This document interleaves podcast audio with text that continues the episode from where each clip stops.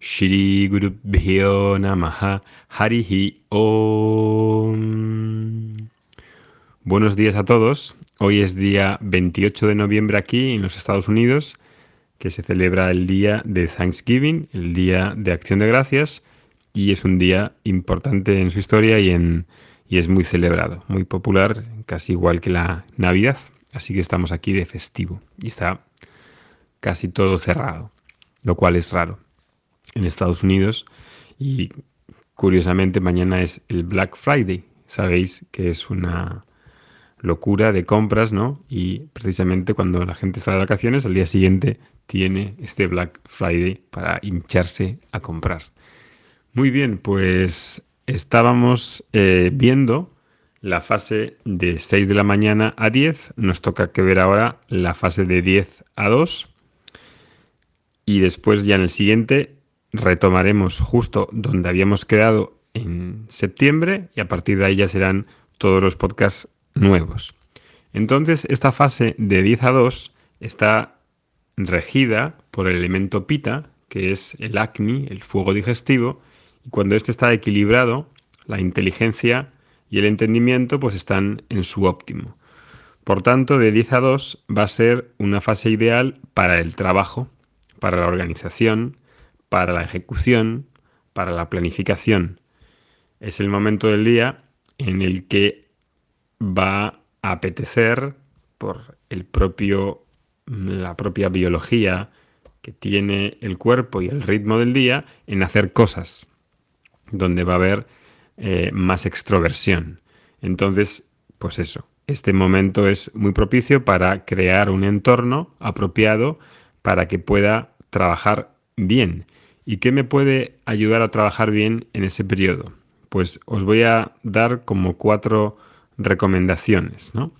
Una sería crear bloques de trabajo, dos, intervalos cortos de descanso, tres, evitar el ruido tecnológico y cuarto, el almuerzo. ¿Cómo es el almuerzo? ¿A qué hora es mejor? Etcétera. Vamos a ver uno por uno.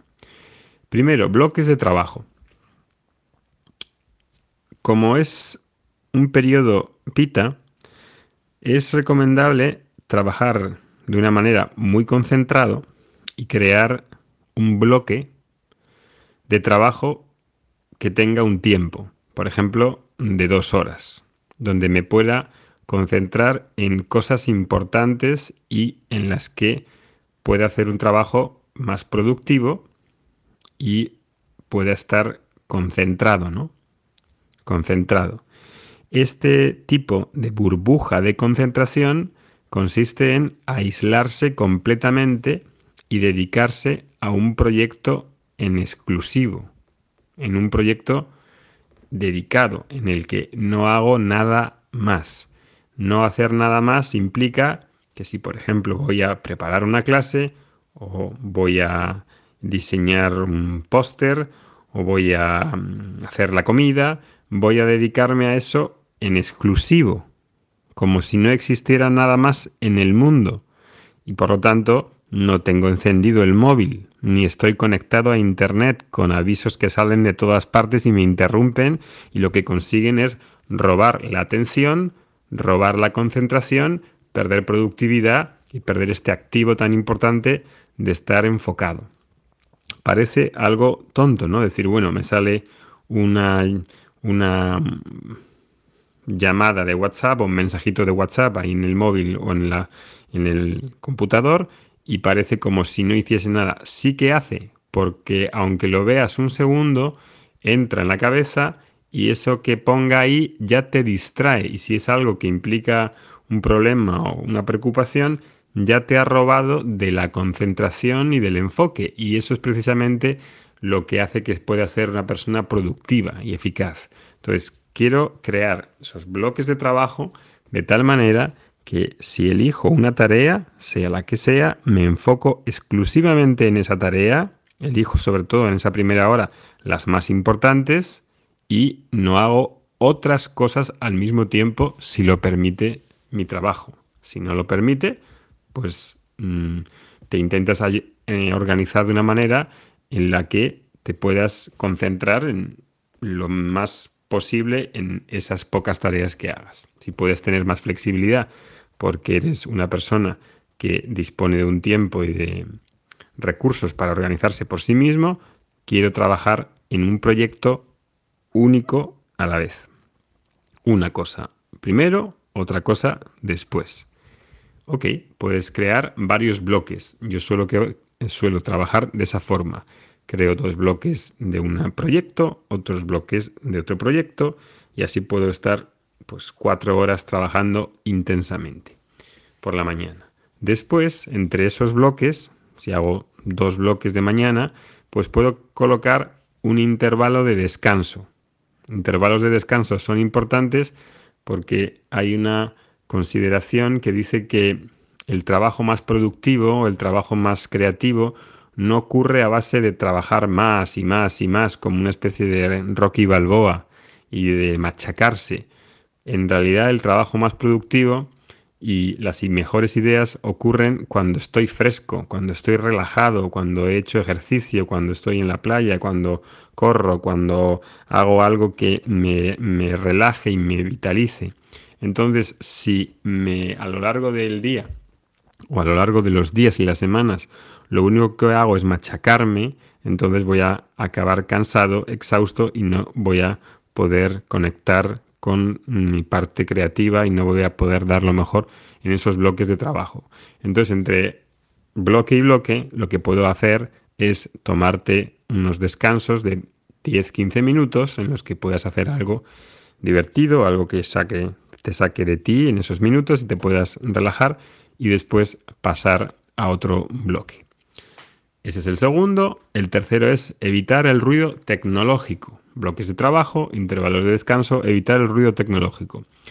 Este tema hoy en día es tan importante y pasa todavía desapercibido porque quizás sea nuevo para nosotros. No llevamos todavía relativamente muchos años con tanto ruido tecnológico y está llegando un momento, y vamos a verlo en los próximos años, que creo que va a ser eh, uno de los problemas más gordos a nivel psicológico para lidiar con este tema de las distracciones que presenta la tecnología.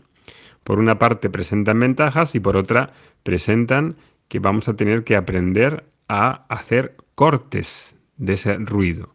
Entonces, hoy podemos decir que la mayor fuente de distracción psíquica está donde? No está en, fuera de nosotros, está en el propio móvil, en el celular y en todas las aplicaciones que vienen ahí ah, y que las uso, ¿no? Entonces la tecnología puede convertirse en un enemigo si no sé usarlo y no sé crear bloques en los que realmente pongo límites al uso y es algo que probablemente nos cueste mucho a todos, ¿no? Yo desde hace varios meses intento mm, hacer esto, intento usar el móvil y encenderlo cuando tengo que hacerlo. No lo dejo encendido mucho tiempo. Algunos amigos me dicen que es difícil de localizarme, pero ¿cuál es el problema? ¿Es que hay algo urgentísimo que me tengan que decir o algo que me tengan que comunicar que dependa mi vida de ellos, la de ellos? No, en realidad vivíamos perfectamente cuando teníamos teléfonos fijos y la gente dejaba mensajes. Entonces, la tecnología, cuando realmente la dejo ahí abierta y siniestra, de manera que pueda eh, interrumpirme cuando quiera, no cuando yo quiera, porque me sale el, este globito de WhatsApp cada dos por tres con un montón de mensajes y en realidad es como si WhatsApp me estuviese llamando a mí cuando yo quiero controlar a WhatsApp. Entonces, ¿qué es lo que hago? En ese periodo de mañana de 10 a 2, no quiero ver el móvil encendido. Y lo que hago es que lo apago y lo meto en una bolsa y lo coloco en otro cuarto para evitar ese problema de distracción. Lo que quiero hacer es trabajar bien, trabajar productivo, tener buenas ideas, eh, ser expansivo, estar concentrado y ser expansivo, tener ideas expansivas, pero no quiero estar interrumpido completamente. Entonces ahí, en el cómo afecta a la productividad, a la salud psíquica, la tecnología hoy en día se ha convertido en uno de los principales problemas que debemos de saber lidiar. Entonces te invito a que hagas esto, que elijas unos horarios en los que tienes encendido el móvil y otros los tienes apagados. Voy a hablar más de eso cuando llegue la noche porque parece que eh, hay una tendencia a que el móvil esté encendido constantemente durante todo el día. De hecho, hay gente que se lo deja encendido por la noche, al, lado de la mesita de noche, sabiendo que si tiene una conexión Wi-Fi o tiene una conexión 4G, tiene una frecuencia de ondas que hacen daño a los tejidos y que no permiten dormir bien y un montón de problemas que vienen asociados con el desequilibrio que se causa en el propio cuerpo hormonal por el estar constantemente expuestos a ondas electromagnéticas. Entonces apago el móvil, no me levanto por la mañana en esa eh, primera fase de 2 a 6 o de 6 a 10 y enciendo el móvil y leo los emails y leo todos los mensajes que tengo porque empiezo el día con distracciones inoportunas, a no ser que tenga algo que hacer que sea urgentísimo, una llamada de, vida o muerte, eh, intento restringir entonces ese eh, constante flujo de informaciones que me están llegando a mí, que me están haciendo que me haga más y más extrovertido. Y realmente necesito tiempos de introversión, tiempos de estar conmigo a solas, tiempos de soledad, tiempos de concentración, de oración, de, de estar enfocado. Entonces, evito el ruido tecnológico, creo barreras de tiempo. Yo lo suelo en mi caso tener apagado casi toda la mañana casi toda la mañana y es a partir después de cuando como, cuando lo enciendo y voy viendo cosas y ya ahí me pongo a responder emails y creo una burbuja de tiempo en el que respondo emails de un tirón, respondo WhatsApp de un tirón, me dedico, si me dedico a una hora a responder cuestiones administrativas, pues en esa hora es cuando lo hago todo. Pero no lo hago nada más levantarme o no lo hago nada más, nada más eh, terminar la meditación. Si lo hago por la mañana, a veces después del desayuno, lo hago durante un periodo corto, respondo lo más importante y a partir de ahí empiezo a trabajar, pero luego lo apago hasta la hora de pasado el almuerzo. Pues eso es la tercera y la cuarta es el almuerzo, ¿no? El almuerzo que normalmente en España, que es donde vivo normalmente, pues es un almuerzo muy tarde, tipo las 2, las 3, incluso a veces a las 4 de la tarde. En realidad, el tiempo del almuerzo óptimo debería ser, como lo hacen aquí en Estados Unidos, sobre las 12 y media, la 1. ¿Por qué? Pues porque precisamente en este periodo de tiempo, de 10 a 2, como está regido por pita, pita es el fuego digestivo, en ese momento voy a digerir mucho mejor. Entonces, puedo hacer un almuerzo más pesado y la digestión va a estar disponible para digerir.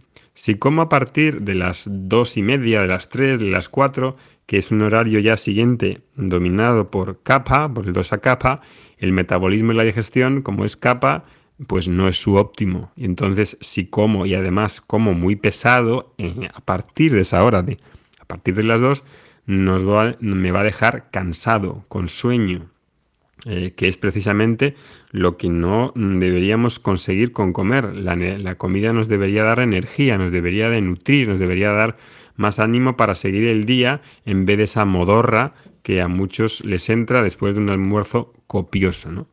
Entonces el almuerzo cuando es a esa hora, a mediodía, puede ser una comida fuerte porque se va a asimilar lo mejor los nutrientes. Así que sobre esa hora, el almuerzo, eh, para además, para almorzar no hace falta tanto tiempo. Aquí en Estados Unidos el almuerzo mm, puede durar 10 minutos, algo que nos puede sorprender a muchos latinos, ¿no? Que podamos hacer comidas de dos horas, ¿no? Personalmente lo considero una pérdida de tiempo muy grande, porque si es para quedar con amigos puedo hacer otras cosas con amigos o con familia. Es verdad que la cuestión de la, en, Occidente la cuestión de la comida se asocia a celebración. Ok, está bien, pero normalmente en el día a día una comida puedo hacerla perfectamente en 15 minutos y seguir con el día porque la vida no es para comer. En la India muchas veces hemos visto en los ashrams que la mayoría de los swamis, de los sannyasis, comen en 10 minutos. Llegan, comen y se van. ¿Por qué? Se van a continuar el día si hago una pausa de dos horas y me cebo a comer y me hincho a comer, realmente la energía se me va a caer por los suelos y entonces ahí se va a hacer una pausa de día que va a ser más difícil recuperarla. Entonces, no tiene por qué ser tan larga la comida, puede hacer una comida no porque vaya rápido, sino porque en realidad no es necesario hablar. No es necesario hablar con los demás, la comida es para comer.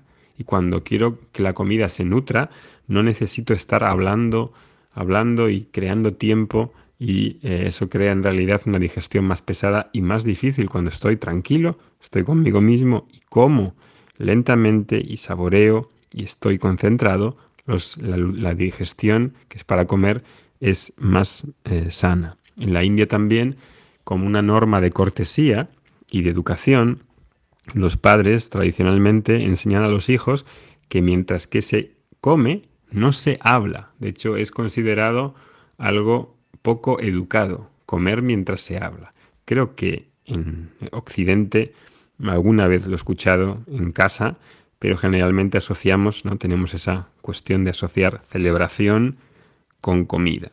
También podemos revisarlo, ¿por qué no? Bien, os dejo que esto que lo experimentéis varios días y probéis y nos vemos en el siguiente podcast que tratará entonces la siguiente desde las 2 hasta las 6. Om Shanti Shanti Shanti Harihi Om